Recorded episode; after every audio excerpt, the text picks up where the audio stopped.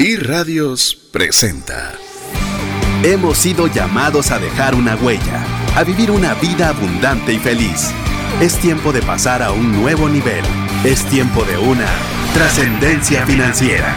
Aprendamos a honrar a Dios con lo que tenemos a la mano para ser un canal de bendición a otros. Trascendencia financiera.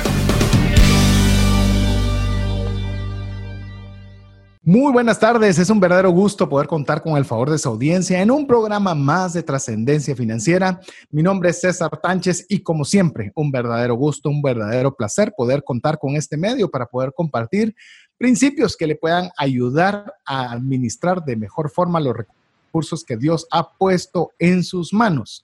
Acuérdense que no solo es para salir de deudas, no es solo para sobrevivir dificultades, sino también qué podemos hacer cuando tenemos algún recurso que queremos sacarle también el máximo provecho. ¿Para qué? ¿Para tener más? Sí, es cierto, queremos tener más cosas, queremos ayudar a nuestras familias, queremos ser, eh, ser diligentes con lo que tenemos, disfrutando de todas las cosas buenas que podemos eh, tener acceso, pero también para poder compartir, para poder compartir con aquella persona que necesita tanto una mano amiga. Así que eso es lo que le queremos nosotros motivar a través de toda esta experiencia de comunicación y de aprendizaje a través de trascendencia financiera.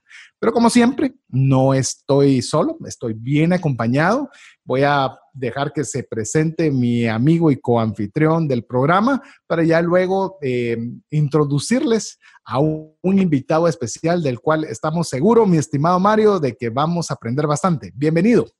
Pues muchísimas gracias, César. Siempre es un gran gusto pues, estar aquí con ustedes, con César, por la invitación siempre de participar en el, en el, podcast, en el programa, en todos los eventos que realizamos. La verdad es que me tiene muy entusiasmado la serie que vamos a platicar el día de hoy, ya que pues en un nuevo normal que estamos hablando ahora, y con todos los cambios que están pasando, el tema digital ha crecido muchísimo. Así que vamos a platicar de temas que son no solo digitales y que no innovadores. Así es, tenemos por fin una serie que ha sido solicitada, que nos la han pedido muchísimo, que ya le vamos a decir de qué se trata, pero primero vamos a presentarle al quien será nuestro invitado especial durante toda la serie. Así que no se preocupe, no va a estar únicamente para este programa. Inicialmente tenemos planificado tener tres programas, ya le vamos a dar detalles, pero vamos a tener el gusto de poder tener con nosotros a David, mi estimado David Au.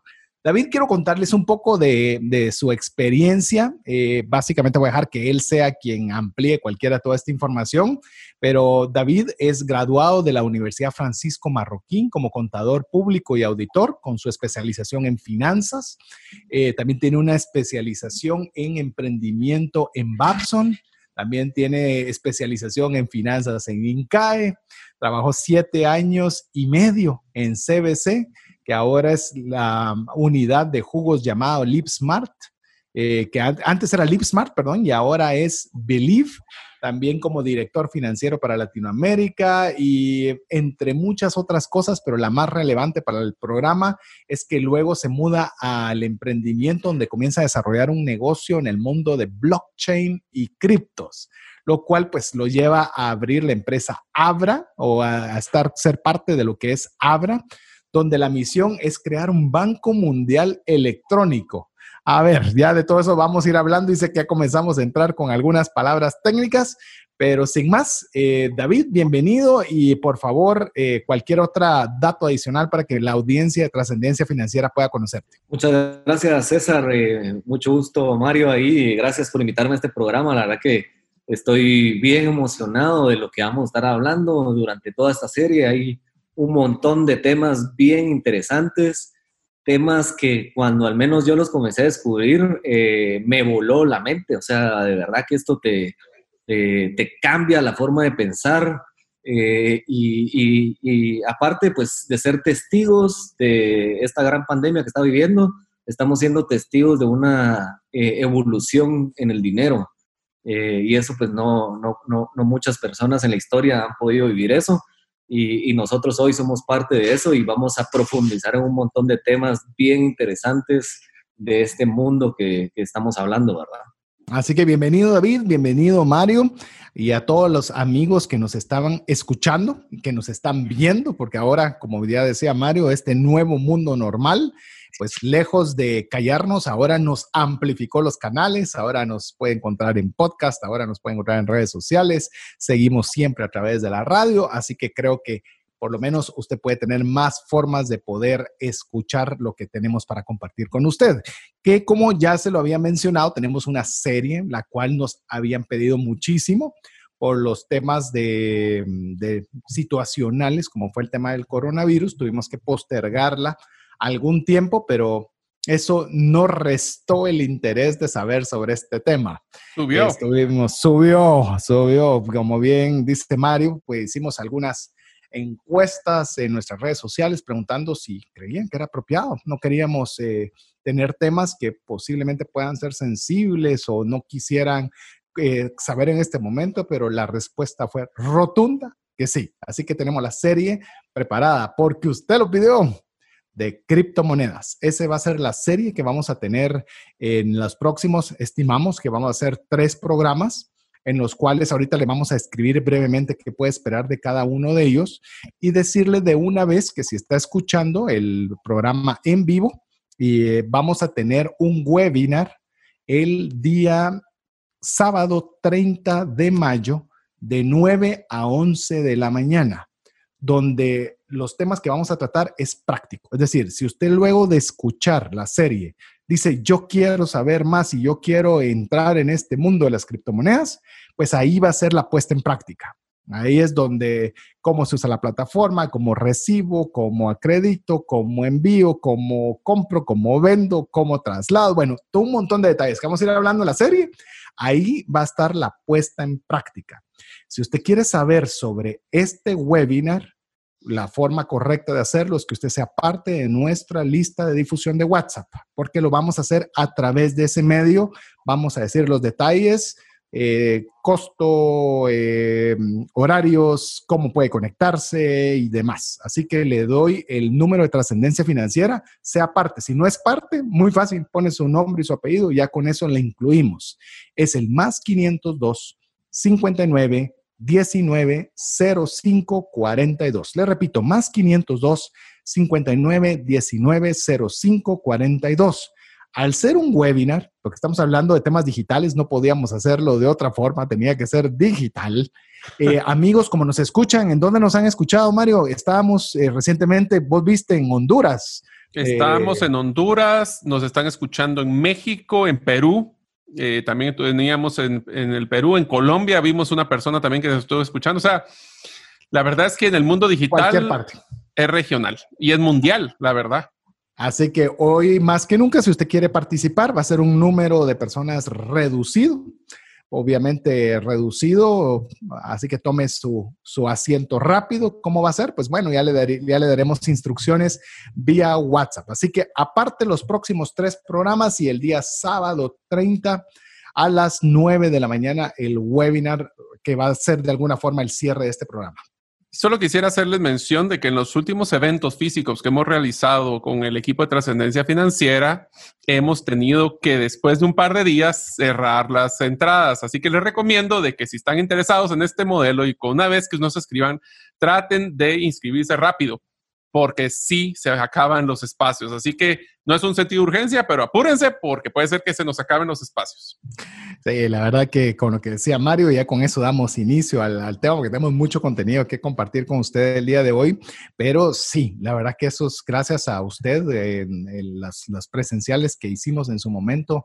Eh, dos días fue el plazo más largo, todos los demás se fueron en el mismo día, así que en esta oportunidad queremos que usted también participe. ¿Y sabe por qué? Y, lo, es algo que me emociona muchísimo. Y sé que me estoy adelantando, pero tengo unas ganas de entrarle al contenido.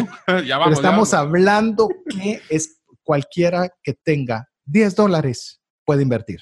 10 dólares. No necesita tener un millón de dólares, un portafolio de 250 mil dólares. 10 dólares. Le da alternativa de inversión a muchas personas. Así que si usted le hace clic, es más, estamos haciendo una dinámica que no queremos decirle mucho, pero sí va a tener un costo, pero le vamos a devolver buena parte del costo en criptomonedas. Estamos, estamos jugando con una bonita idea. Pero bueno, entremos con el tema, principalmente con la serie, ¿cómo, ¿qué es lo que usted puede esperar de la serie? La hemos dividido inicialmente, como digo inicialmente, porque te recordás, Mario, la de más de, menos de, eh, era un programa, ¿verdad vos? Era uno y se volvieron seis. Se volvieron seis, así que eh, hoy son tres, no le garantizamos que sean tres, pero por lo menos vamos a hacer lo posible para que sean tres. ¿Qué va, puede esperar? El programa de hoy vamos a hablar de blockchain. Blockchain es el sistema sobre el cual está montado todo lo que, lo que vamos a hablar sobre el tema de criptomonedas. Ya vamos a entrar en detalle. Hoy usted va a salir aprendiendo sobre cómo funciona blockchain. La, el próximo programa vamos a hablar sobre lo que son ya per se las monedas. Vamos a hablar sobre temas de Bitcoin y si nos da tiempo, porque Bitcoin per se es bastante amplio, ver lo que son otro tipo de monedas, lo como se llaman los altcoins. Y finalmente, en el tercer programa queremos hablar lo que son los wallets, los que son eh, principalmente las plataformas que pueden utilizarse, qué cuidados debería tener y la forma de inversión. Es decir, ¿qué perspectiva puedo tener yo sobre un tipo de inversión de este tipo? Porque hay varios enfoques y varias formas. No sé si olvido algo o quieren ustedes ampliar un poco para comenzar ya a aderezar la mesa para hablar de blockchain. Yo quisiera tal vez solo adelantar con un tema y es que no quiero que tengan miedo nuestros oyentes a lo que es este tema de blockchain, criptomonedas, eh, porque la verdad que aunque van a utilizar muchos términos técnicos, eh, lo importante, quiero usar una analogía para que todos entiendan. Hoy vamos a hablar el equivalente a tratar de entender un poco lo que es el Internet. La verdad es de que entender cómo se va un correo electrónico desde mi computadora a un servidor en algún país del mundo y regresa a la computadora de César realmente no es un tema que, es el fundamento de este tema, de cómo poder entender Internet o en este caso blockchain. Lo que tenemos que entender es qué puedo hacer yo con esta tecnología nueva. Y ahí es donde vamos a entrar al tema, no solo de criptomonedas, hoy vamos a hablar de un montón de otras opciones que están naciendo a, razón de esto. Entonces, no le tenga miedo a la tecnología, no le tenga miedo a estos términos que estamos utilizando, porque hoy vamos a aprender por lo menos lo básico para entender cómo funciona a nivel general y después vamos a ver cómo hoy por hoy cualquier persona, como menciona César, puede entrar a este mundo de una forma segura y de una forma dinámica y hasta con ese entusiasmante. yo me entusiasmo cada vez que abro mi, mi wallet para ver mi punto 11 de, de, Bitcoin. Bueno, ya vamos a entender qué significa eso. Así que bienvenidos. Hoy vamos a hablar de temas generales y si ustedes tienen dudas o quieren ampliar estos temas porque no entendieron algo, Número uno, escuchen el podcast, vuelven a escuchar el programa. Si número dos, mándenos a través del WhatsApp sus preguntas. Puede ser que en el siguiente programa podamos incluirlas. Así que tranquilos, paciencia, entremos de una vez a este tema. Listo. A ver, ¿qué te parece, David, si arrancamos con la pregunta obligada? ¿Qué es blockchain? Buenísimo. Eh, sí, la verdad que hasta, hasta yo tengo los, pelitos del brazo así grisos de la emoción de, de hablar de estos temas. Eh, y como decías, pues vamos a tratar de, hablar lo más que se pueda en estos programas, si no siempre se estira. Yo cada vez que, que hablo del tema, me dicen, hablemos una hora del tema y cuando sentimos llevamos tres horas hablando de todo esto y, y, siempre las preguntas siguen. Entonces, la verdad que no es, un, no es un tema de miedo, sino es un tema que va a despertar nuestra mente y yo espero que te bombardeen el WhatsApp con mil preguntas porque quién quita ahí de, esas preguntas hasta hacemos otro, otro programa, ¿no? Sí, claro. Bueno, pues eh, contarles un poquito. Eh, esto no relativamente es nuevo, sin embargo, no es tan nuevo. O sea, eh, es un tema que, que, ya la verdad que lleva bastantes años de existir y, y en el mundo, o sea, cuando comenzó a surgir esto, para que te des una idea, para que se den una idea, esto del Bitcoin y del blockchain se inventó en el año 2008. O sea, yo todavía estaba en la universidad en ese tiempo y, se, arrancó con la eh, publicación de un, de un paper, de un artículo que se llamaba Bitcoin. Eh, y bien interesante porque en ese, en ese artículo, pues simplemente eh, una persona que se llamaba Satoshi Nakamoto, que ya vamos a profundizar de quién es esta, eh, gran persona, pues pone ahí un poquito esta invención que él hacía y, de cómo este sistema llamado blockchain venía a resolver algo que durante años, o sea, eh, muchos sistemas financieros no lo habían podido resolver y, básicamente hablaba como él mezcló varios como sistemas existentes, ¿verdad? O sea, invenciones, eh, algo que se llamaba B-Money por ahí, que lo unía también un poquito con, con descentralizar el, dinero. Eh, hoy por hoy, pues, o sea, sabemos que, que, nuestras monedas, pues, dependen de un banco central. Eh, el Banco Central suele imprimir dinero, que es algo que está pasando hoy, ¿verdad? En esta situación que estamos viviendo, que hoy podemos decir, ah, sí, a todo el mundo le está cayendo que 10 dólares de, subsidio eh, o una bolsa de, alimentos, pero ¿quién está pagando eso, verdad? O sea, hoy, eh, aparte de ser parte de nuestros impuestos, pero muy gran parte de eso viene o de deuda o de pura impresión, ¿verdad? O sea, ahorita las máquinas de impresión de dinero en el mundo deben estar a full imprimiendo mucho dinero. Y bueno, pues este, este, esta creación de blockchain venía a decir, puchis, es que, ¿por qué yo tengo que tener un, un dinero que a la larga pues se evalúa en el tiempo, ¿verdad? O sea, en lugar de, apreciarse, y siempre me acuerdo que siempre están nuestras historias, ¿verdad? Es que mi abuelito compraba con 25 centavos, no sé qué agua, que los eh, Tortrix y no sé qué, y ahora ¿qué compramos nosotros con 25 centavos? Nada. Yo creo que ni los chicles te dan ahora eh, con 25, ¿verdad? No te quiero contar que te acabas de pasarnos llevando a César y a mí porque nosotros todavía llegamos a comprar cosas con 25 centavos. bueno, David también. Ah, si lograste comprar con 25. Ajá, yo, yo sí, sí, yo sí, cuando era chavito con 25 centavos compraba más de algo, digo yo. pero, chicle en las maquinitas. Ajá, ajá, un chicle. Eh, pero pero bueno, ajá, yo creo que, que, que, por ahí va un poquito, ¿verdad? Y, entonces crea este, este, eh, este sistema y, y, crea el primer eh, blockchain que, que, hoy podemos hablar de, de, varios tipos, ¿verdad? Pero, pero ahí vamos a ir profundizando. Este, este sistema de blockchain de Bitcoin, algo que era bien interesante, era que era descentralizado. Pero, ¿qué quiere decir eso de descentralizado? O sea, hoy por hoy, para darse una idea, es que cuando yo te envío un dinero por medio de mi cuenta bancaria, alguien está centralizando esa transacción, ¿verdad? O sea, alguien valida de que David tenía esos 100 quetzales y dice, se los está enviando a César. Y hoy confiamos en que esa persona o esa entidad está eh, validando esas transacciones. Y hoy muchas veces nuestras transacciones, por eso se, tardan varias horas en llegar de una cuenta bancaria a otra cuenta bancaria porque alguien está validando esos en el sistema, ¿verdad? Para que no exista eso de que eh, haya doble eh, uso de la misma moneda, por ejemplo, o ataques, etc. Entonces, esto de descentralizado significaba que en lugar de confiar en una persona, una institución para validar esas, transacciones, el blockchain, como funcionara, fuese una red de miles de computadoras alrededor del mundo que tuvieran una eh, copia del historial de las transacciones. Todos, ese historial, todos, que nadie se conoce, validaran esas transacciones. Entonces, como decíamos, en lugar de confiar en una persona, una institución, confías en muchas personas alrededor del mundo, que todos tienen esa copia y que cada transacción que se hiciera dentro del blockchain pues fuese validado por ese sistema y que básicamente no hubiera ningún fraude, si quieres verlo así, ¿verdad? O sea, un ciberataque o me meta y diga, eh, no, eh, estos 10, eh, estos 100 quetzales que mandó David a César, los mandó allá, pero usémoslo para algo más. Entonces hay una duplicidad del uso, por ejemplo, básicamente, o en lugar de 100, vos metieras un cero más y recibiste 1000, por ejemplo.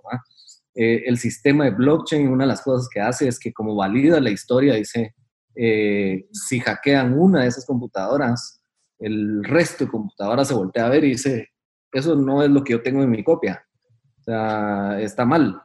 Entonces, como que invalidan ese, esa computadora que se hackeó y como todo el sistema tiene la otra copia, hace que esto pues alrededor de hoy sea inhackeable. O sea, nadie ha podido cambiar esa, esa historia, ¿verdad?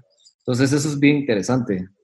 Mario, ¿vos cómo ves el, ah, el tema de blockchain o ampliando incluso lo que ya mencionó David, eh, en cuanto al funcionamiento per se de, de, qué es esto de blockchain y sus posibles aplicaciones o alguna aplicación que, que creas que pueda ser útil adicional al tema específicamente monetario?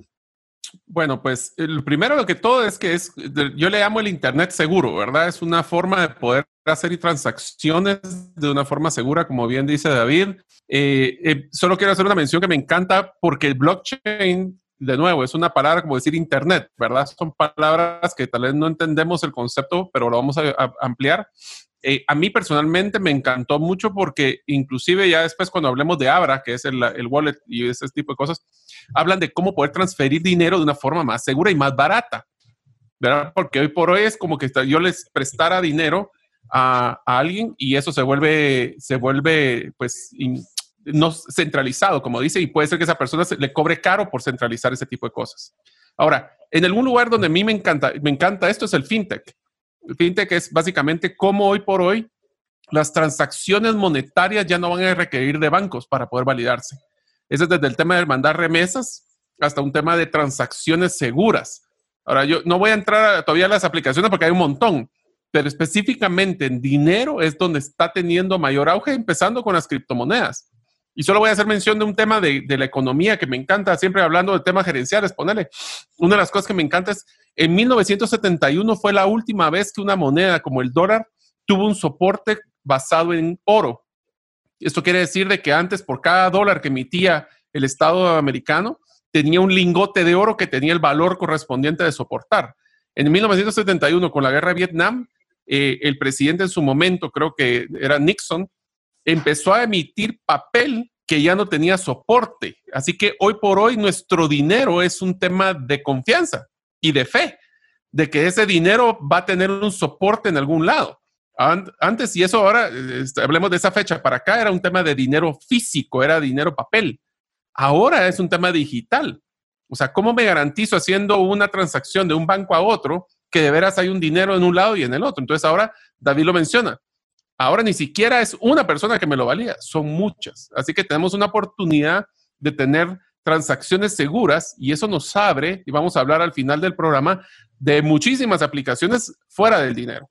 De hecho, vamos a ir conversando sobre el tema de blockchain, que para ponerlo en palabras en español es una cadena de bloques, que, al, que en breve quisiera tal vez que retomáramos el tema, ¿por qué es una cadena de bloques? ¿Bloques de qué y cadena de qué? Para que podamos tener una idea. Yo sé que usted quiere saber de Bitcoin, si yo puedo invertir en Bitcoin y demás, pero es importante que sepa cómo es el funcionamiento sobre lo cual está montada esta moneda para que uno pueda realmente tomar una decisión al respecto de si es una alternativa interesante o no para mí. Entonces, vamos ahora, como le digo, ténganos paciencia en lo que desarrollamos el, el, tema para que usted pueda ser un consumidor informado. Mire, un consumidor informado es peligroso. ¿Por qué? Porque no se deja engañar, es, es, hábil.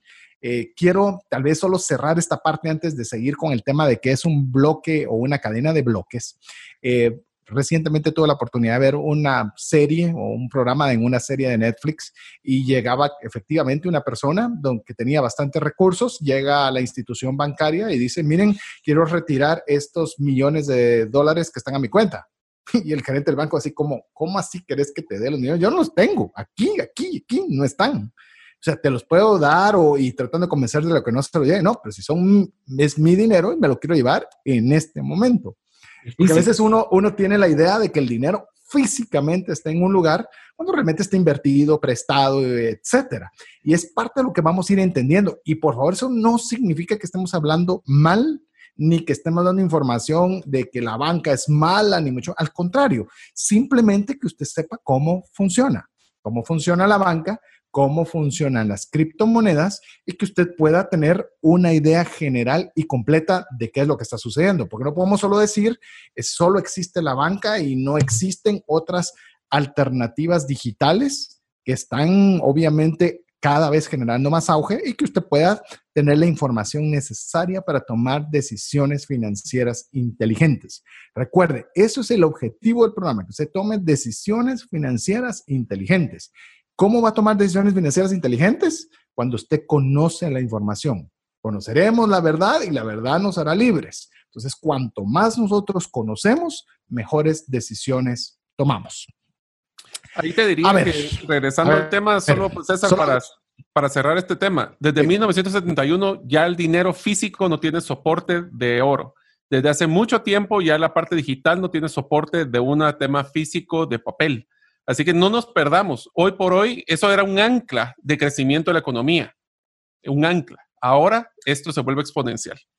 Es más, de parte cuando hablemos del tema de Bitcoin, que será en el próximo programa, eh, tendremos el tema eh, realmente qué es lo que le da valor al dinero. Eh, vamos a hablar sobre ese, ese tema particular y ahondar en lo que efectivamente está mencionando Mario. Sin embargo, queremos hacer una breve pausa para recordarle que usted puede ser parte de la comunidad de trascendencia financiera escribiendo un mensaje al WhatsApp más 502 59 19 05 42. Adicional a que cuando usted ingrese su nombre y su apellido, usted será parte de nuestro listado de difusión. Eh, también por ese medio estaremos dándole los detalles generales para el webinar que tendremos relacionado ya a poner en práctica todo el contenido que vamos estar hablando. Si usted esto no le gusta, no le parece, pues ese webinar no es para usted y tiene la libertad completa de hacerlo. Por eso la información es tan liberadora. Pero si usted quiere saber más y entrar en detalle ya en la forma práctica, pues bueno, ya tiene una cita con nosotros el sábado 30 de mayo a las 9 de la mañana. Detalles, costo, forma de inscribirse y demás, se lo estaremos proporcionando eh, la información a través del WhatsApp. Así que es importante que usted nos escriba y sea parte de nuestra comunidad de trascendencia financiera en WhatsApp. Lo repito una vez más antes de continuar con el contenido que tenemos preparado para usted. Más 502 59 19 05 42.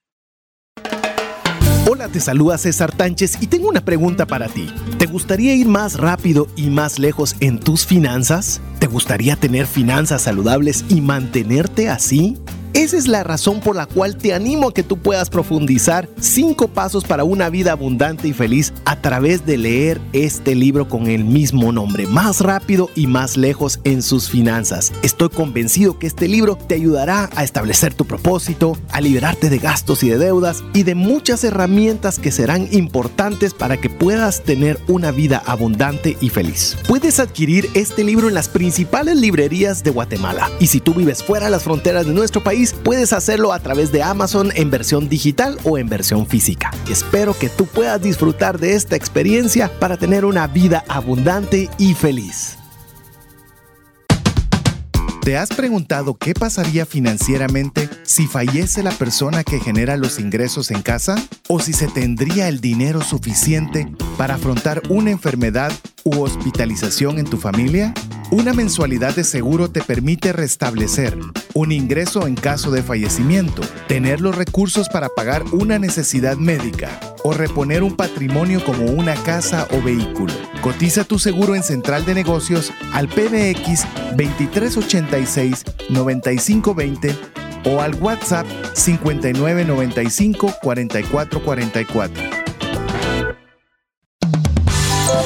WhatsApp exclusivo para trascendencia financiera. 59190542. Búscanos en Facebook y Twitter como arroba trasciende más. A ver, Mario, dejé la, la inquietud en el aire.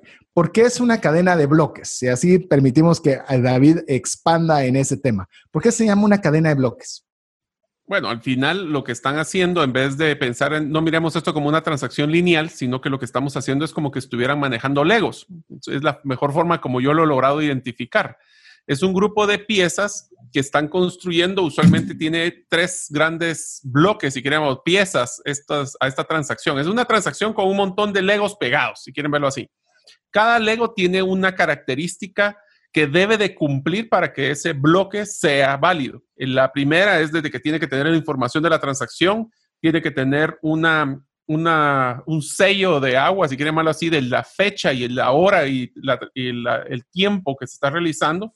Y la última es una firma digital. Entonces, esos tres bloquecitos, esos tres, imagínense esos tres legos, lo que hacen es que se va a un mundo digital que se multiplica en cada computadora una copia. Es como que clonáramos esos tres y los tres tienen que ser iguales. En toda computadora no funciona. David, ¿de por ahí ando bien? Sí, sí, sí. ¿Le pones Eh, estrellita o no le pones estrellita? Puse atención, profesor. punto extra.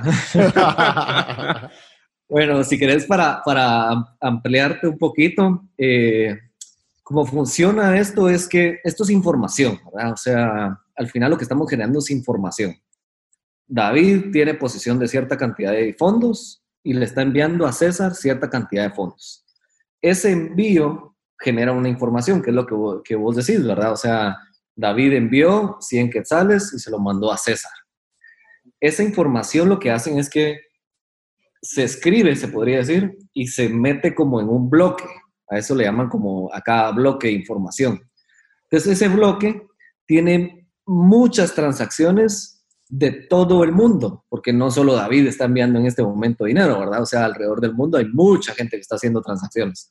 Entonces se va metiendo y se va metiendo, se va metiendo, y en 10 minutos, en el caso de Bitcoin, se sube ese bloque de información al sistema, al sistema blockchain, por ejemplo lo que hace es que se almacena, como vos decís. Esto es como Matrix, pues es como, como que te vuela la mente.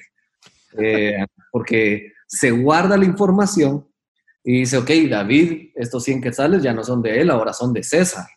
Entonces se queda en esa información.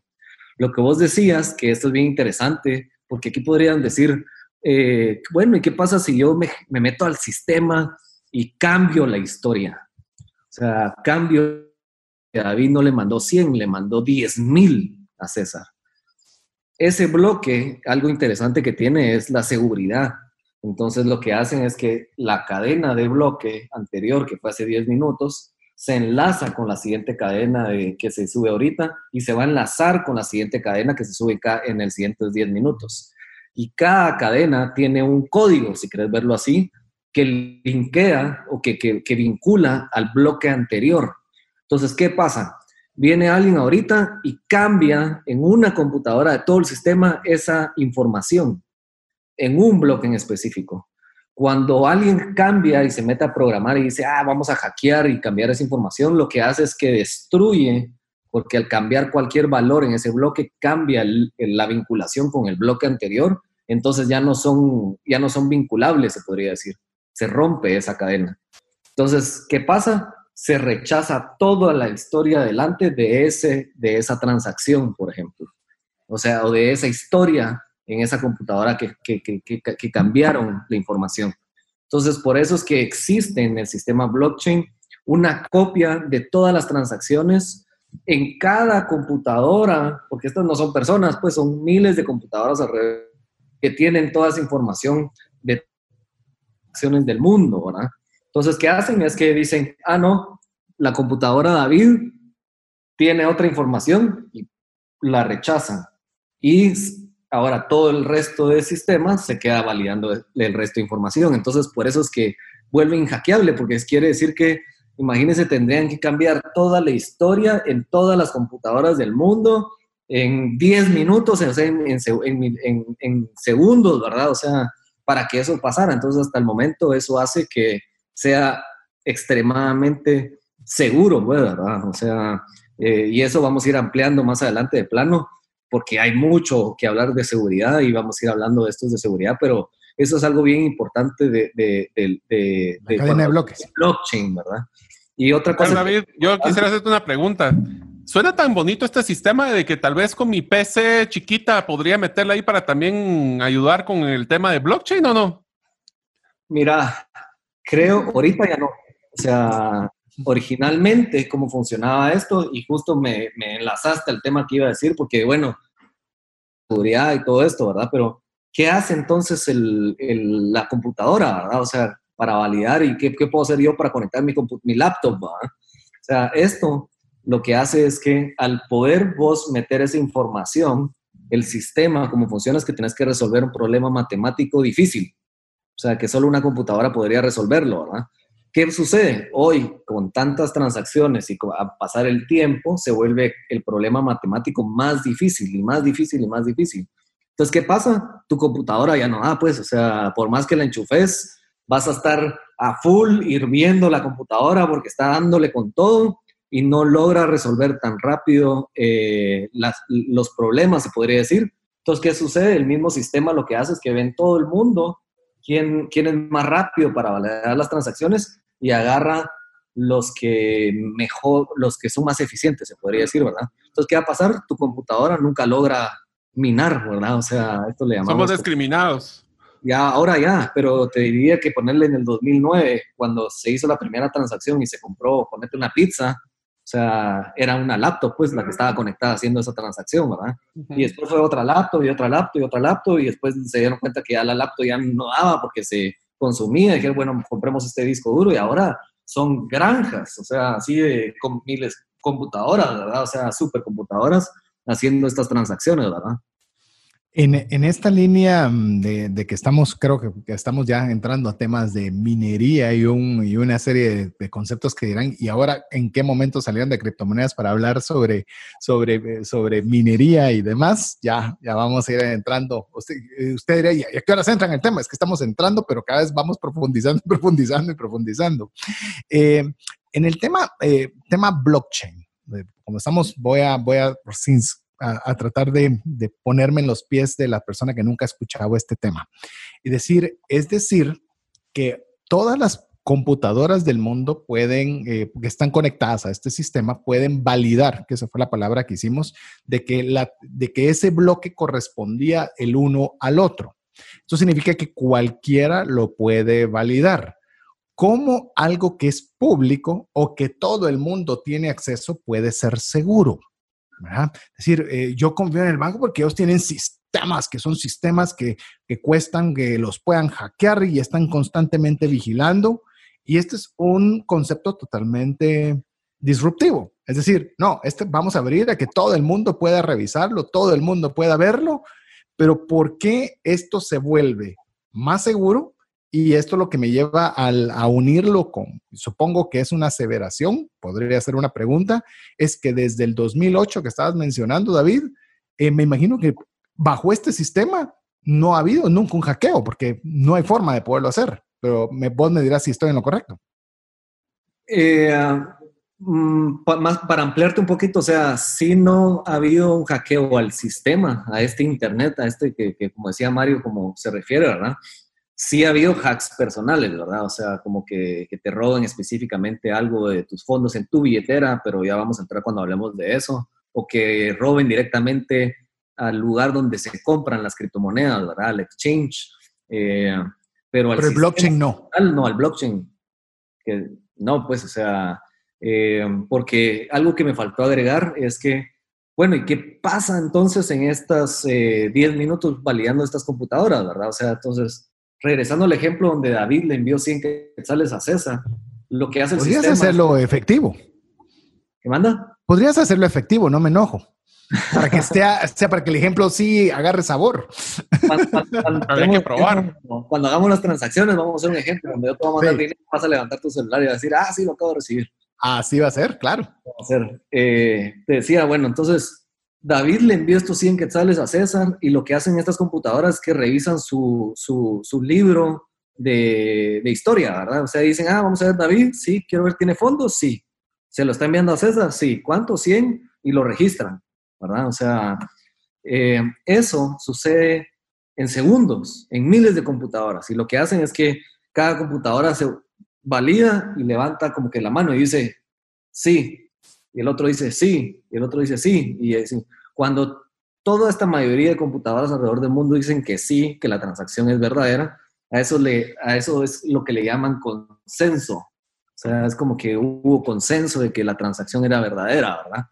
Eh, y eso hace el sistema. Esto hace este nuevo sistema del Internet o blockchain, ¿verdad? O sea, validan las transacciones, registran la nueva, la nueva transacción y la suben en un bloque. Y eso hacen. En las siguientes 10 minutos registran transacciones, suben al bloque, meten información y van así, cada bloque. Y cada bloque, dependiendo qué criptomoneda sea, tiene un tiempo para subir los bloques. En el caso de Bitcoin, que es la criptomoneda más grande que existe hoy, eh, se valida cada 10 minutos. O sea, cada 10 minutos se sube un bloque de información. y va, y va, y así desde el 2009, ¿verdad? O sea, lleva subiendo información y subiendo información. En el caso específico de cuando estamos hablando de, la seguridad y hablando de que es algo público, resulta a veces que uno le cuesta entender ese concepto, porque estamos muy acostumbrados que cuanto más cerrado es un sistema, es más seguro. Pero nos estamos dando cuenta que al aperturarlo, estamos obviamente entrando en un algo que es disruptivo, como bien lo mencionaba David, es disruptivo primero mentalmente. Es algo que, les digo, yo quiero, eh, de hecho David fue el que me regaló, les enseño este libro, se llama The Internet of Money, el cual es un muy buen libro para poder ir aprendiendo. Lo único que es que hay que saber inglés para poderlo leer y para que usted pueda tener un concepto de cómo es que realmente el dinero eh, digital está cambiando. Incluso con lo que mencionaban en los bloques, que estamos hablando ahorita de la cadena de bloques, leía en ese libro específicamente que, por ejemplo, cuando hay un cargo con tarjeta de crédito, o sea, son múltiples lugares donde su dinero pasa. Es decir, de su tarjeta de crédito, usted le proporciona toda la información al POS, que el POS lo valía con el emisor, el emisor le manda el dinero al banco, el banco entonces se lo acredita en su cuenta. Es decir, hay varios puntos en los que su dinero pasó y en las cuales yo no estoy diciendo que sea así, pero que son sujetos de que algún hacker le puede interesar poder tratar de variar ese proceso en algún momento. Obviamente no estoy diciendo que sea fácil ni que sea algo que esté sucediendo y demás. Pero lo interesante, y es donde me gusta o tal vez creo que puede ejemplificar el tema de blockchain, es de que cuando usted hace una transacción a través de blockchain, llámese el envío del dinero como lo mencionó David, usted lo que está mandando es un mensaje. O sea, usted no está mandando su número de tarjeta, no está mandando su código de seguridad, su nombre, no está mandando el mensaje de que yo quiero trasladar 100 a X persona. Y es un mensaje, es decir, no hay nada ahí, solo hay una dirección de quién envía, de quién recibe y qué es lo que está enviando. Y todo esto, obviamente, no es que aparezca César Tánchez, sino es un código, llamemos que, que me identifica a mí, un código que identifica a David y el mensaje de lo que se está trasladando. Entonces, no le está dando la apertura de sus cuentas, no le está dando la, información crucial para que pueda ser incluso hackeable, porque lo que están viendo de alguna forma es el mensaje. Sí, David. No le está dando la llave de la puerta de tu casa. Así es, le estás dando la dirección, pero básicamente, y no estás poniendo quién es el nombre, sino simplemente el vehículo A va a llegar al vehículo B en el cual va en este auto. Punto pero no le diste la llave para entrar a tu carro, ni entrar a tu casa, ni entrar de la casa a la que venís. Algo, algo como para que lo relacionemos y, es lo que está pasando hoy, ¿verdad? O sea, hoy que todos los negocios nos migramos obligadamente al, al mundo electrónico, ¿verdad? A vender por WhatsApp, a vender por Instagram, por Facebook. ¿Qué pasa con muchos de estos servicios? Él dice, ah, mire, sí, mire, vendo, eh, te llevo el pollo a domicilio, ¿verdad? Entonces, eh, sí, mándemelo, ¿verdad? Y quiero pagar con tarjeta, sí, sí, con mucho gusto. Deme su número de tarjeta, deme su nombre de la tarjeta, deme la fecha de vencimiento de la tarjeta. Y atrás hay un numerito de tres dígitos o cuatro, mándemelo también. Y la gente viene y lo manda por WhatsApp, ¿verdad? Lo que le diste a, a ese establecimiento, a esa persona que te está llevando el pollo es todo. O sea, es todo para que usen esa, esa información y vayan a, a, Amazon, alguna, cualquier lugar, y te gasten en cualquier lado, porque es toda la información de tu tarjeta de crédito, por ejemplo. O sea, lo que necesitas, es como que le, le hubieras dado la tarjeta física. O sea, y, tómela, pues, ¿verdad? ¿Y qué pasa? Por eso es que hoy nuestro sistema, en, menos en tarjeta de crédito, tenemos miles de clonaciones, pues, o sea, nos clonan la tarjeta, cada tres meses, si bien, si bien te va, pues, o sea, eh, yo creo que de aquí a de diciembre para acá, yo cambié ya todas mis tarjetas, pues, porque todas me las han clonado, o sea, todas, o sea, eh, porque hay miles de formas, uno ve ahí que, que sí, que, que, lo metes al, al, cajero y ahí había una máquina que le tomó foto y ya te la robó. Que viste tu tarjeta en algún restaurante en aquellos tiempos. Eh, y eh, le tomaron foto y se la llevó. O sea, o la clonaron y te pasaron más dinero, me diste cuenta. Ahora llega el servicio a domicilio, te, te, ¿cómo se llama? Te troquela la información de tu tarjeta. Lo único que tiene que hacer el mensajero es voltearla, memorizarse esos tres números y se llevó toda la información de tu tarjeta. O sea, increíble, pues, o sea, pero era lo que, lo que hablábamos un poquito del tema de seguridad, pues, o sea, esos sistemas son súper vulnerables, ¿verdad? O sea, y, regresando un poquito a lo que decías, confiamos en que una institución o una persona sea la persona que valide todas mis transacciones. Mm, te da duda, pues, o sea, o sea, si te pones a como a filosofar en este tema, es dudoso, pues, o sea, eh, yo me recuerdo cuando yo era chiquito, eh, me recuerdo que mi mamá una vez bien preocupada porque donde tenía todo su dinero guardado de ahorros, quebró el banco, pues. O sea, y era como, mira, el dinero se fue. O sea, ¿cómo que, cómo que se fue? No, es que tenés que hacer cola para que te lo devolvamos y solo te podemos devolver, creo que eran 20 mil quetzales. Y si tenías más, pues era, sorry, ¿va? lo perdiste, ¿va? O sea, y ahí estás, no estás confiando en, en, en David para que valide, estás confiando en una empresa, ¿va? o sea, en un banco. En este caso, a diferencia de eso, es que estás confiando en millones de computadoras que nadie se conoce y sus incentivos, de cierta manera, no, son no pueden ser perversos, pues, ¿verdad? O sea, eh, ¿cómo vas a, a, a, ¿cómo se llama?, a sobornar una computadora que está conectada en una... de muchas computadoras. O sea, ajá, o, o, saber quiénes son las millones de computadoras para irlos a sobornar a todos. O sea, eh, imposible, pues, ¿verdad? O sea, y ahí es cuando hablamos de por qué este sistema es eh, disruptivo y es tan innovador y para mí es la evolución del, del sistema financiero, pues, ¿verdad? O sea... Del sistema financiero y diría yo que todo el sistema per se, porque vamos a ver un poco de temas de aplicaciones, incluso sistemas de votaciones, sistemas eh, de compras. Ya vamos a ver que es un sistema que no es solo eh, relacionado específicamente con el sector financiero, que es uno de los que van a estar. Y aprovecho con lo que mencionó David, le voy a dar un consejo gratis. Si usted tiene su tarjeta de crédito, póngale eh, un tape oscuro a donde están sus tres eh, números de código de seguridad en la parte de atrás de su tarjeta de crédito. La persona que le llegó a dejar el pollo, por ejemplo, en el caso del ejemplo que puso ah, David, así es, exacto. Muy bien. A los que no pueden verlo, porque también están escuchando en radio, es como un post-it. Imagínense como le pongo un post-it. La persona a la cual usted le está entregando la tarjeta para que le cobren no tiene nada que ver con esos tres números. Esos tres números son privados, son suyos y no se los entregue a nadie. Lo que pasa es que nosotros damos la tarjeta, perdemos de vista la tarjeta y ahí van esos tres números y usted le dio la llave para que hagan lo que sea. Puede ser, y voy a, voy a, voy a hacer... Eh, el disclosure, voy a hacer la aclaración de que la empresa de pollo que mencionó David no sea responsable, eh, llamemos, no sea la que realice ningún tipo de mal ah, uso de su tarjeta, sino el mensajero que llegó, que él tomó dato de esos tres números, o puede ser, tampoco voy a hablar de esta persona, puede ser que alguien que estaba cercano lo hizo. Es decir, ante no saber, no lo haga. Eh, vea de cómo poderlo bloquear para que no esté fácilmente accesible.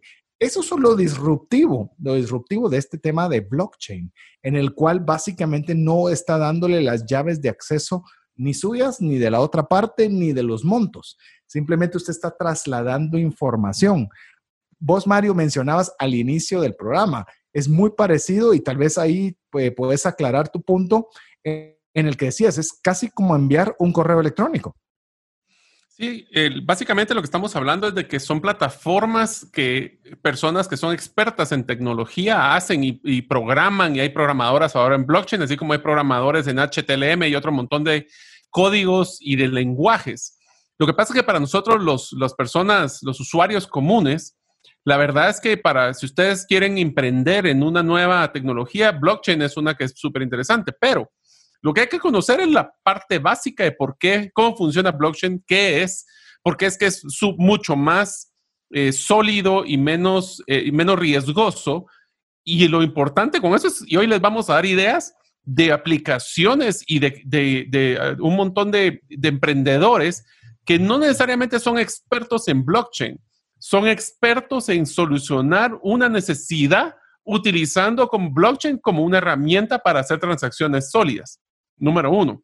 Y número dos es que lo importante también de la funcionalidad de blockchain es de que el, y ahí voy a pedir, después voy a empezar con una pregunta a David, pero es lo, lo que nosotros podamos hacer con blockchain depende de nuestra imaginación y tenemos que educar a las personas del blockchain. Igual, acuérdense, hace 50 años posiblemente hablar de tarjetas de crédito era, no, pero yo necesito mi dinero en el colchón de la cama.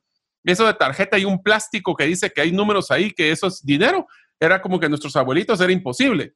Un paréntesis rapidísimo. Me costó tres años convencer a mi suegra de que me implementara la tarjeta de crédito en su empresa, porque no creía que la gente fuera a pagarle a la empresa de tarjeta de crédito el dinero que estaba pasando por la tarjeta.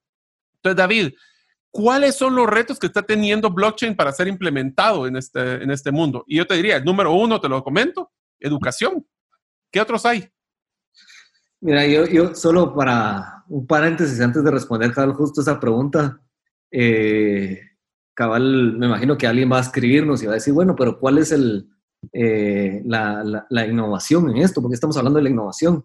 Y Cabal era lo que les iba a decir, que básicamente el blockchain su clave, o sea, de la innovación que tuvo aquí es un tema, es un sistema computacional distribuido, ¿verdad? O sea, eh, y esa es la clave que antes no, se, no lo habían logrado, ¿verdad? Eh, pero para darte esta respuesta a lo que me decías, pues si querés, no sé si lo, lo, lo dejamos picado y lo hablamos en un Sí, dame, dame chance de que podamos compartirle a nuestros buenos amigos de recordarles que estamos en la serie criptomonedas, específicamente el día de hoy hablando del blockchain y estaremos conversando sobre qué es el Bitcoin posteriormente, al igual que wallets, expectativas y demás, junto con un webinar, el cual usted puede ser parte del mismo, va a ser el sábado 30 de mayo a las 9 de la mañana. Inicialmente estamos pensando en dos horas, pero David me dice que piensen más. Pero bueno, por lo menos le digo dos horas en las cuales ya se pueda poner en práctica si es algo que a usted le hace clic y quisiera adentrarse más en este tema. Los programas esencialmente son de educación financiera, de que usted tenga la información necesaria para tomar decisiones financieras inteligentes. Ya si usted quiere adentrar, pues bueno, tiene una alternativa y una cita el sábado 30 de abril a las, perdón, 30 de mayo a las 9 de la mañana. La forma correcta de estar enterado es que estaremos dando los detalles, costo, horario, forma de, involucrarse y demás. En, a través de WhatsApp. Usted nos escribe un WhatsApp, solo tiene que mandarnos su nombre, su apellido al más 502 59 19 05 42. Como sabemos que usted escucha el podcast en cualquier parte del mundo, principalmente Latinoamérica, pues bueno, puede participar y ser parte de este webinar. Le repito, eh, la forma correcta de estar enterado es escribiéndonos un mensaje al WhatsApp más 502 59 19 05 42. Y antes de que Mario le, me diga que me faltó algo, sí, y cualquier duda que tenga relacionada para que podamos construir sobre este programa. Hola, te saluda César Tánchez y tengo una pregunta para ti. ¿Te gustaría ir más rápido y más lejos en tus finanzas? ¿Te gustaría tener finanzas saludables y mantenerte así? Esa es la razón por la cual te animo a que tú puedas profundizar cinco pasos para una vida abundante y feliz a través de leer este libro con el mismo nombre, más rápido y más lejos en sus finanzas. Estoy convencido que este libro te ayudará a establecer tu propósito, a liberarte de gastos y de deudas y de muchas herramientas que serán importantes para que puedas tener una vida abundante y feliz. Puedes adquirir este libro en las principales librerías de Guatemala y si tú vives fuera de las fronteras de nuestro país, puedes hacerlo a través de Amazon en versión digital o en versión física. Espero que tú puedas disfrutar de esta experiencia para tener una vida abundante y feliz. ¿Te has preguntado qué pasaría financieramente si fallece la persona que genera los ingresos en casa? ¿O si se tendría el dinero suficiente para afrontar una enfermedad u hospitalización en tu familia? Una mensualidad de seguro te permite restablecer un ingreso en caso de fallecimiento, tener los recursos para pagar una necesidad médica o reponer un patrimonio como una casa o vehículo. Cotiza tu seguro en Central de Negocios al PBX 2386 9520 o al WhatsApp 5995 4444. WhatsApp exclusivo para trascendencia financiera. 59190542.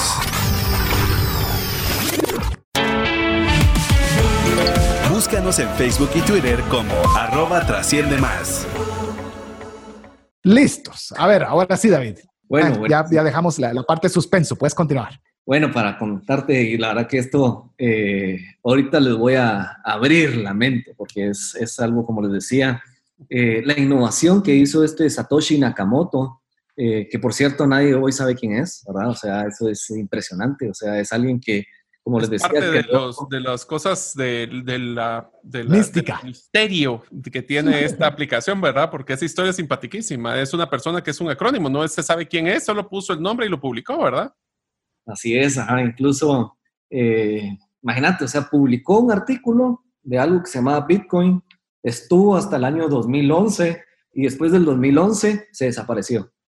Y durante todo ese tiempo, como era un sistema, como te decía, la innovación era un sistema computacional distribuido y donde cualquiera puede entrar a ese mundo, se podría decir, eh, o sea, no es descentralizado.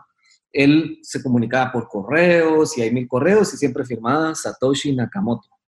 Eh, y después de 2011 se fugó. O sea, incluso le dijeron, mira, esto es tan increíble que te queremos dar un eh, Nobel, aparece. O sea, mandá, le dijeron.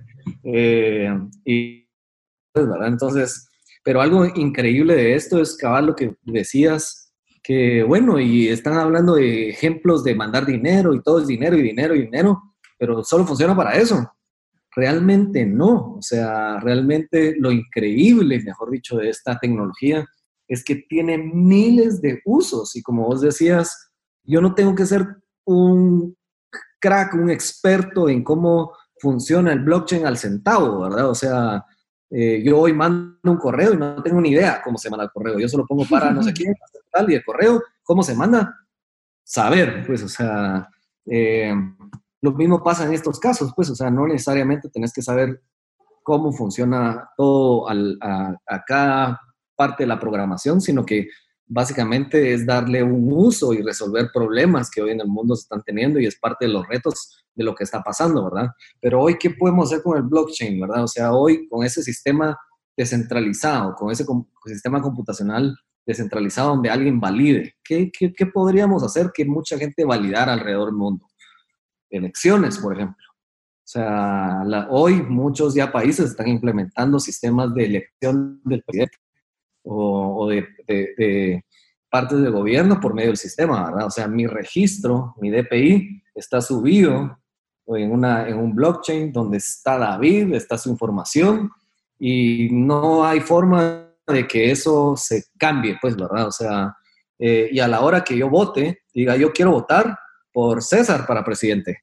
Y dice, bueno, ya voté, David ya votó. O sea, no hay otra forma de que él dé la vuelta y vuelva a votar. O sea, eh, incluso hasta hay una foto de él votando. O sea, entonces, ¿cómo puede ser otra vez que vuelva a votar? O sea, ¡pum! O sea, todo el problema de eso de que estás haciendo fraude electoral, de cierta Se manera, acabó. se acabó. O sea, por ese sistema, ¿verdad? Por supuesto, me imagino que debe haber eh, como intereses eh, feos. De que pues. no suceda. Ajá, que no se pase, pues, ¿por qué? Porque entonces no lo puedo manipular, ¿verdad? O sea, eh, eh, pero países eh, en Europa ya lo están haciendo, pues, o sea, donde tal vez eh, esa parte de corrupción tal vez es menor, ¿verdad? Entonces ya lo están implementando. Incluso sé que hay iniciativas aquí en Guatemala para que eso se implemente eh, y es usando blockchain.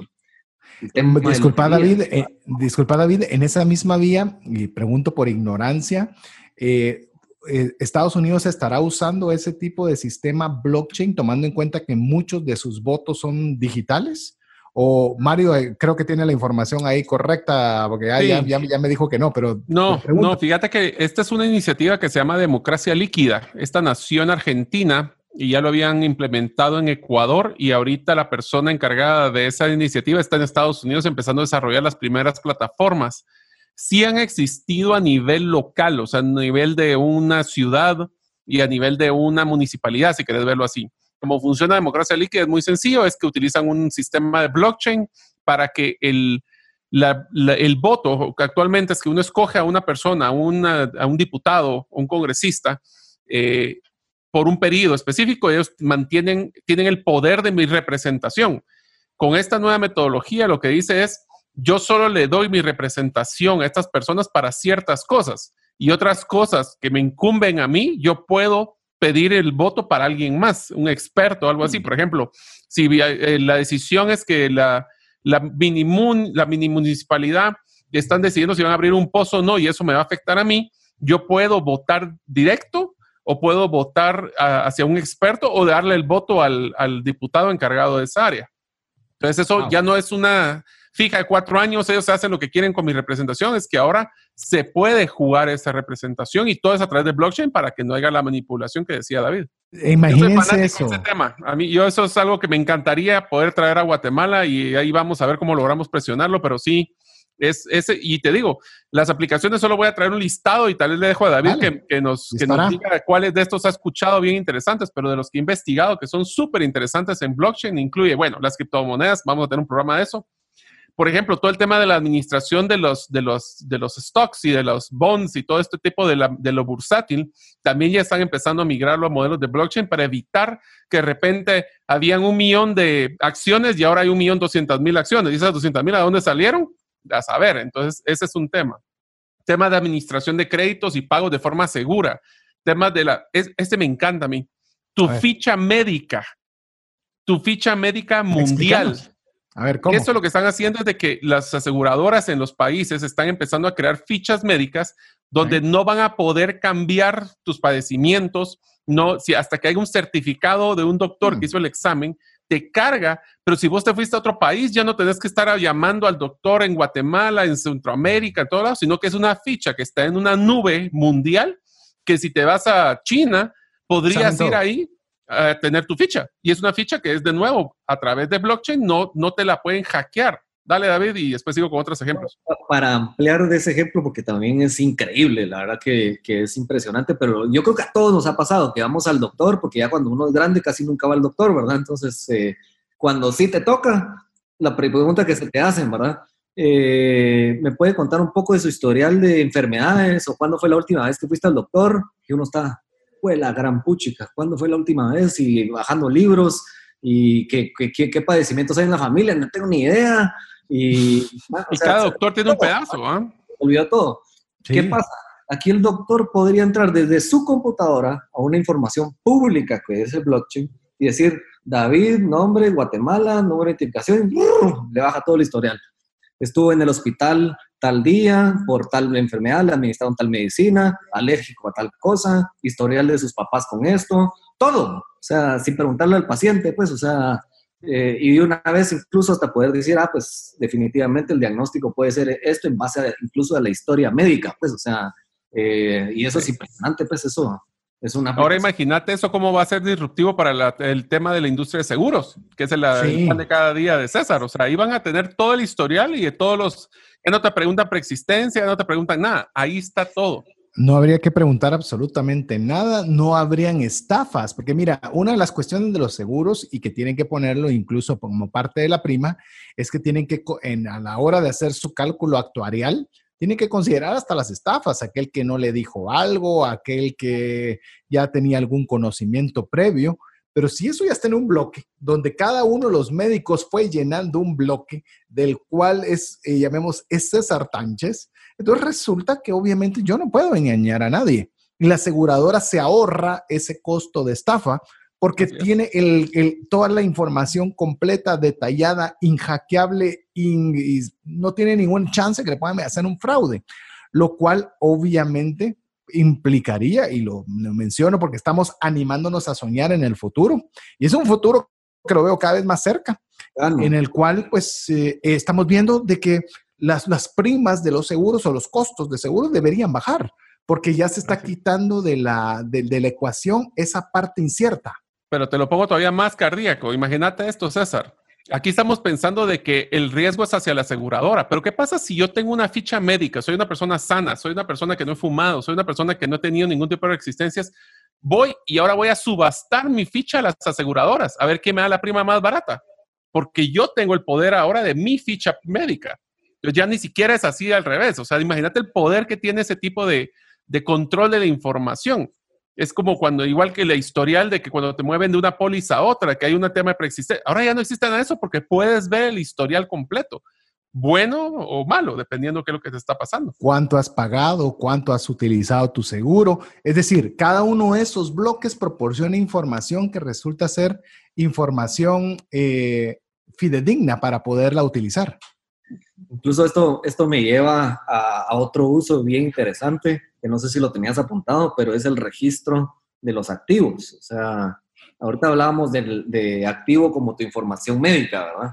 Pero ¿qué pasa, ponete, con la gente con los registros de propiedad? O sea, eh, mm. con... Ah. Eh, yo, yo, me recuerdo, hay tantos problemas, por ejemplo, en el, eh, eh veía yo en casos en, del interior, por ejemplo, ¿verdad? Donde dicen, no, mire, yo aquí he vivido por generaciones, ¿verdad? O sea, mi abuelito vivía aquí, me lo dio, se lo dio a mi papá, ahora vivo yo acá en el mismo terreno. Y le dice, mire, ¿dónde está su registro de propiedad? Ah, no, usted, eso yo nunca lo he tenido, pues, o sea, ¿verdad? O sea, y, ah, no, ¿quién es el dueño, verdad? O sea, eso podría estar registrado también en este sistema blockchain, que es inhackeable también, ¿verdad? O sea, este terreno con una foto hasta, hasta de satélite donde te mapean. posicionado. posicionado exactamente, dicen, sí, efectivamente pertenece a David, que se le heredó fulano de tal, que venía de no sé quién y se lo vendió no sé quién, o sea, está toda la información. Eh, yo tenía este terreno, lo partí en cuatro y, se lo di a estas personas, queda todo registrado y va quedando todo eh, el registro de propiedad de esos activos, ¿verdad? O sea, en este caso de, de, propiedad como terreno, ¿verdad? va, y te la pongo más compleja, David. Sabes que ahora en Estados Unidos, aunque no es en blockchain, pero va a venir el tema de blockchain, es que ahora hay un historial de compraventa de cada bien inmueble. Entonces, si vos querés comprar una casa, puedes hacer un estudio de la colonia, qué otras casas se han vendido parecidas a esa en la colonia y qué fue el precio de venta. Entonces ahora te dan el poder de poder de, básicamente validar que no te estén metiendo una estafa o que estés subpagando posiblemente también en otra. Entonces es una ventaja para el comprador y para el vendedor.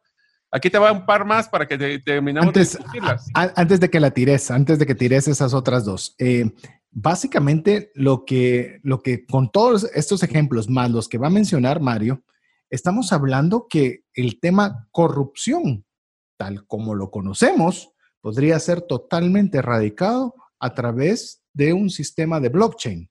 Ahora usted se pregunta, ¿y por qué entonces no se usa? Eh, le dejo la respuesta a usted, ¿verdad? Es obvia. Eh, pues es una respuesta bastante obvia, en la cual, pero déjeme decirle, poco a poco el sistema va, va adentrándose, va adentrándose, va adentrándose, hasta que se va poco a poco convirtiéndose en una norma.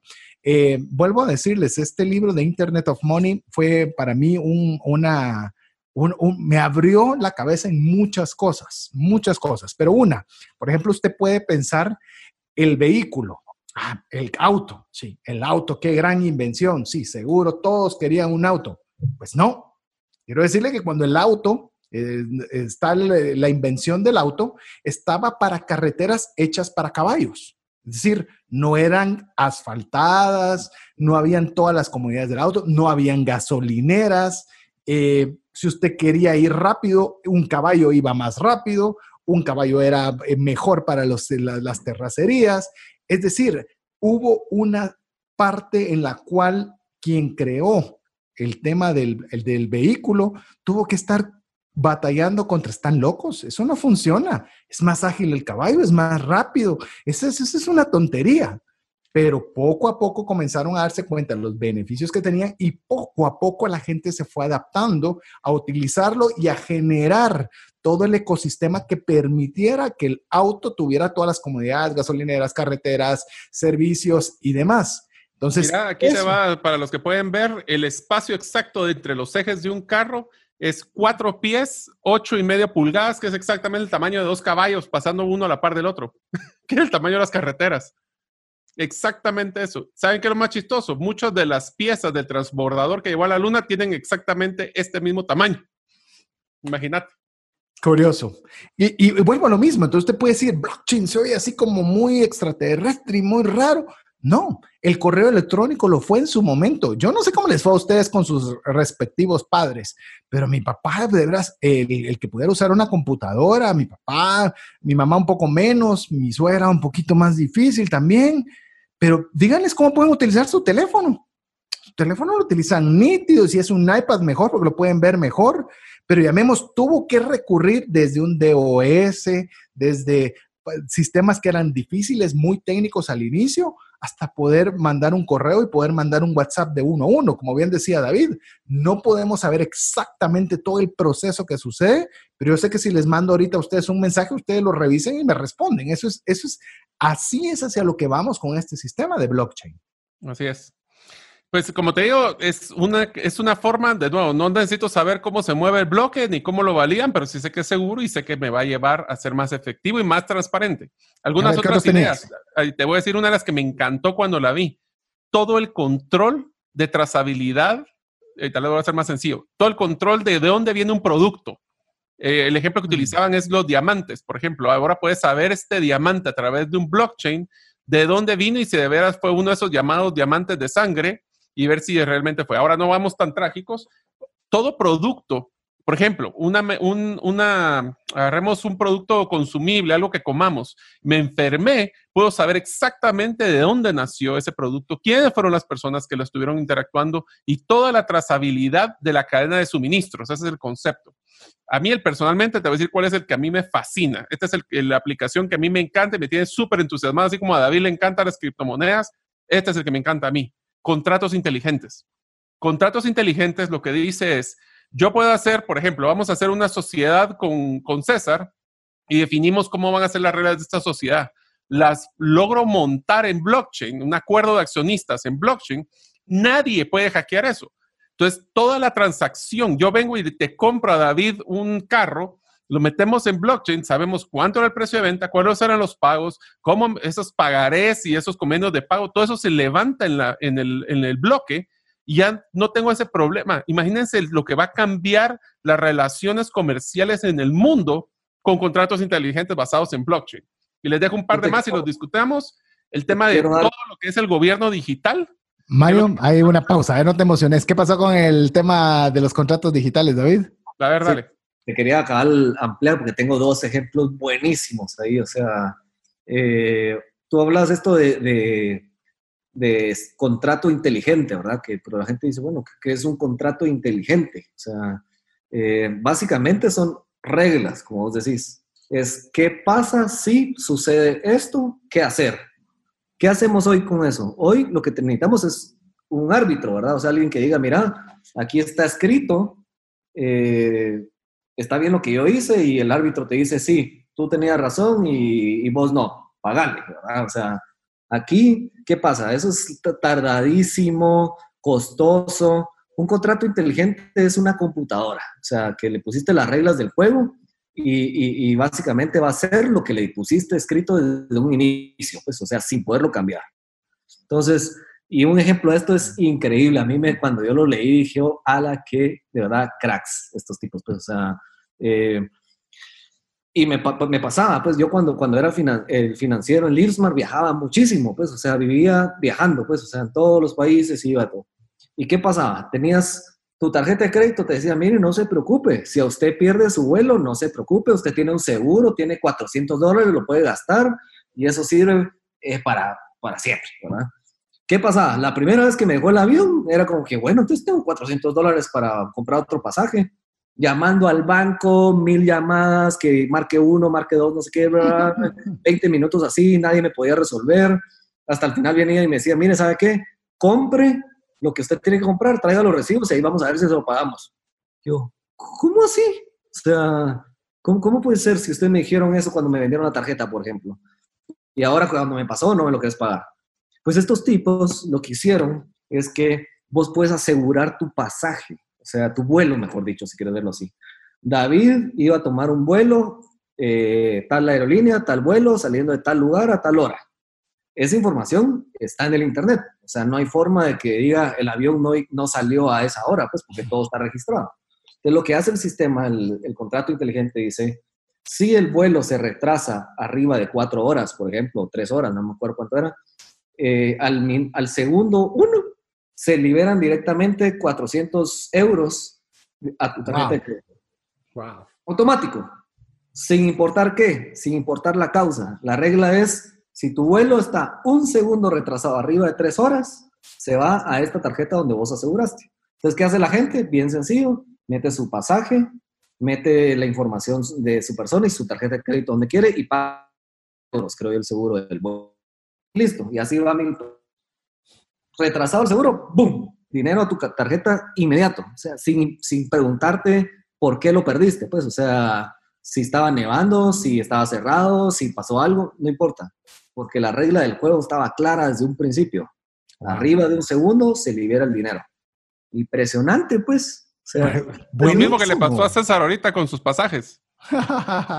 y lo que te pasó seguramente a vos también, porque vos también estabas en ese vuelo. Ah, también estabas en ese vuelo. El segundo ejemplo que también es increíble. O sea, ahorita que todo es por internet y, todo lo queremos comprar y etcétera. ¿Qué pasa? Todo dice, no, yo lo traigo de China, por ejemplo, ¿verdad? O sea, y que me metí a buscar y encontré un proveedor X que no tengo ni idea en dónde, dónde vive ni cómo, cómo se llama porque su nombre es bien difícil, etcétera, y me está pidiendo que tengo que mandarle 50% de anticipo para que me haga la producción. Y uno dice, puchica, le voy a dar, imaginémonos, no sé, 100 mil quetzales. Eso es un dineral, pues, como para que me lo roben, ¿verdad? O sea, y se lo voy a mandar a una cuenta que no sé ni si me lo puedo regresar. Un contrato inteligente te permite venir y decir, yo estoy comprando esta mercancía que va a venir de China tal día y va a venir a tal lugar en tal puerto en Guatemala. Entonces, el dinero se queda como en una criptomoneda arriba sin llegar a la persona de China, pero tampoco está en tu posesión porque ya se lo diste y está dentro del contrato, se podría decir. Y lo que dice es, en el momento que este, este furgón entre, por ejemplo, a Guatemala y en la aduana lo escaneen, se libera el dinero, por ejemplo, se libera un porcentaje de dinero y así va liberándose. Entonces vos puedes poner el dinero en ese contrato. la persona que está en China dice, estoy seguro que el dinero está ahí, entonces tampoco del otro lado me están estafando, ¿verdad? Donde yo estoy produciendo, lo mando y después no me pagan, sino que lo mandan, lo escanean, sí, va todo, la factura pasa, pasa va en el océano, se libera un porcentaje a la, a la persona en China, cae en la, en la, aduana de Guatemala, se libera otro porcentaje y vos cuando entras a tu bodega lo escaneas y decís efectivamente todo está bien, liberen el último 5% o 10% del pago. Y pum, pum, todo así, y automático, porque no tiene que haber nadie que diga, sí, aquí está en aduana, sino que es alguien que estaba conectado al internet, escaneó el furgón y le dice al contrato, pum, libere y el otro libera. Y así va, como que todo armadito en un smart contract o un contrato inteligente. Se pueden imaginar la cantidad de problemas que se podrían ahorrar, costos notariales, eh, costos financieros. Y, y, amigo, antes de, que, antes de que Mario continúe, porque lo interrumpí, porque qué emocionante este tema de los, de los contratos. Sabía que le emocionaba a Mario, pero no había dimensionado lo ah, increíble que puede ser un contrato inteligente. Pero lo que yo quiero decirles, amigos, y es que porque vamos llegando para cerrar el programa de hoy, que para variar otra vez fue corriendo, sobre ese ecosistema llamado blockchain, que usted le apenas le estamos dando algunas ideas sobre todo lo que puede hacerse a través de ello, va a necesitar una moneda digital. O sea, la moneda que tenemos ahora es lenta es lenta porque es física, debe trasladarse, sí, aunque sea transacción, se tiene que mandar, requiere tiempo, requiere validación. Y hacia eso es lo interesante y lo emocionante de las monedas digitales como Bitcoin, porque va a ser la forma en la cual usted va a poder hacer esa transacción financiera de esos contratos inteligentes, de esas nuevas pólizas de seguro y de algunas más que de forma ametralladora va a dejarle por ahí Mario. Bueno, ahí rapidito, acaba de mencionar David el tema de los inmuebles. Ahora ya hay un tema de, también de quién es el dueño, para quién es. Entonces nos quitamos todo este tipo de fraudes. Eh, y lo bonito es de que si alguien quiere hackear para que te quieren robar la propiedad, ahora ya no se hace solo con una cosa legal, tiene que ir hacia el blockchain y ser validado. Aquí van un par más. Hay una cosa que se llama los D-apps, que son los apps que ahora van a ir hacia el blockchain.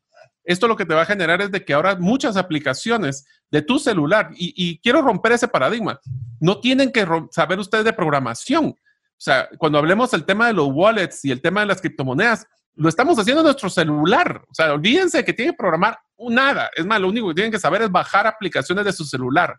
Pero estas aplicaciones... ¿ah? ¿Y cuáles? Y hay que saber cuáles, ¿verdad? Porque sí, hay que saber cuáles de veras sí son blockchain. Y ahí también le dejaría la pregunta a David para que nos cierres. ¿Cómo puedo saber yo que algo es blockchain y que algo no es blockchain? ¿verdad? Porque siempre va a haber ahí preguntas parecidas a. Em, y también está el tema, y es el final, que es el que a mí me entusiasma también mucho, que es el gobierno digital.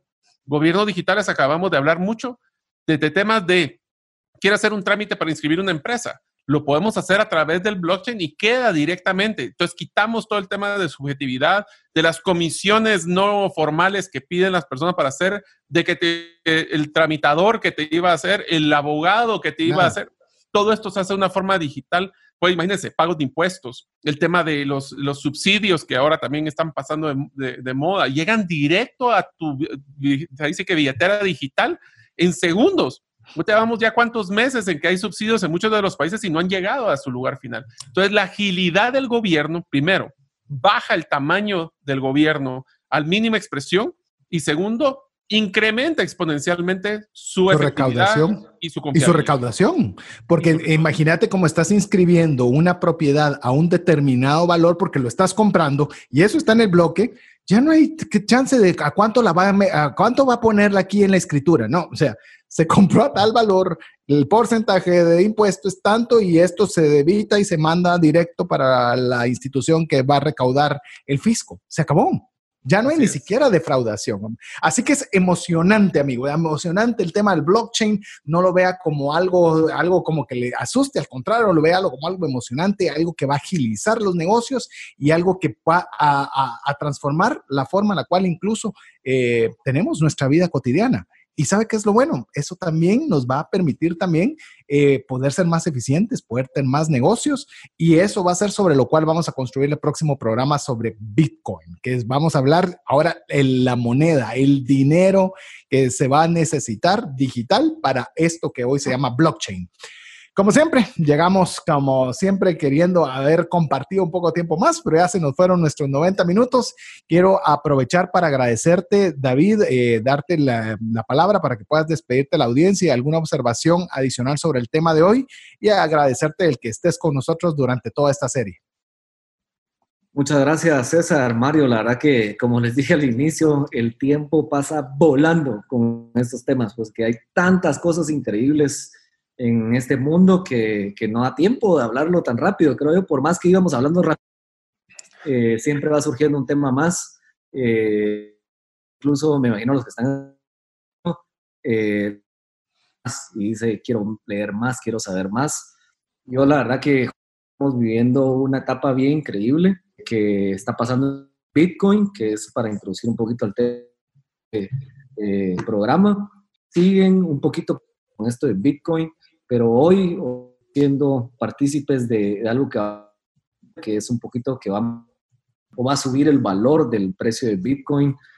Entonces es, es algo bien interesante. Yo creo que no sé si em, David se nos, nos, fue un poquito la señal. ¿Estás ya por ahí? Ahora me escuchan. Sí, listo. Te escuchamos la mayor parte. La última, la última oración quizás no. Ah, buenísimo. Eh, entonces, sí, ahorita está pasando algo increíble en el mundo de Bitcoin, que es eh, algo bien interesante que vamos a ampliar en el siguiente programa, pero de verdad es algo impresionante eh, que va a hacer que incluso suba el valor del precio de Bitcoin. En el 2009 esto valía centavos o casi un dólar por un Bitcoin. Hoy vale más de 8 mil dólares un Bitcoin. eso significa que ha subido ese precio de valor y no necesariamente tengo que tener 8 mil dólares para comprar un Bitcoin. Necesito 5 dólares, pues, o sea, para, para hacer la transacción eh, y poder subir eh, mi valor de la inversión en, en, lo que yo estoy metiendo ahí. Pero esto es increíble eh, y bueno, pues algo que vamos a hablar más adelante, pero es justo en eso es lo que yo trabajo, ¿verdad? En, en, en esta aplicación que se llama Abra y ya la pueden descargar en su celular, ¿verdad? O sea, y eso les va a permitir poder comprar desde 5 dólares o 40 quetzales eh, una criptomoneda y, y, pues sería interesante que incluso para el otro programa que, que, vamos a estar grabando y enviarnos dinero, pues la gente ya lo tenga para poder saber un poquito qué estamos hablando y poderlo ir viendo en su celular, ¿verdad? Así es, así que gracias David, gracias Mario también por, como siempre, estar con nosotros aquí en Trascendencia Financiera. Gracias. Ay, ya no te despediste vos. Ah, sí, ¿verdad? ya te despediste, Mario. También te quedaste ahí. Gracias. Toda la intención. Así que bueno, hoy tenemos que hacer la, despedida corta porque nos pasamos un poquito. Así que para mí ha sido un gusto compartir junto con David, con Mario, con Jeff en los controles, su servidor César Tánchez, en espera, como siempre, que el programa haya sido de ayuda y bendición y esperamos contar con el favor de su audiencia en un programa más de trascendencia financiera. Recuerde, escríbanos al más 502 59 19 05 42 si desea ser parte de nuestra comunidad de trascendencia financiera y si le gustaría participar en el webinar que haremos el sábado 30 de mayo a las 9 de la mañana para conocer detalles. Así que mientras estamos nuevamente con usted en vivo, pues bueno, visite nuestra área de podcast en las principales plataformas Spotify, Apple, Google Podcast, iBox, Podbean. Búsquenos como Trascendencia Financiera y ahí puede usted agarrar despacio este programa, agarrar papel y lápiz y tomar todas las notas que necesite. Así que mientras eso sucede, esperamos que esté muy bien, que Dios le bendiga y esperamos pronto estar con usted. Hemos recibido herramientas prácticas que nos ayudarán a trascender más, no solo para beneficio propio, sino de nuestro prójimo. Esto fue Trascendencia Financiera, porque honramos a Dios cuando usamos bien los recursos que administramos. Hasta nuestro próximo programa. Esta es una producción de iRadios Guatemala Centroamérica.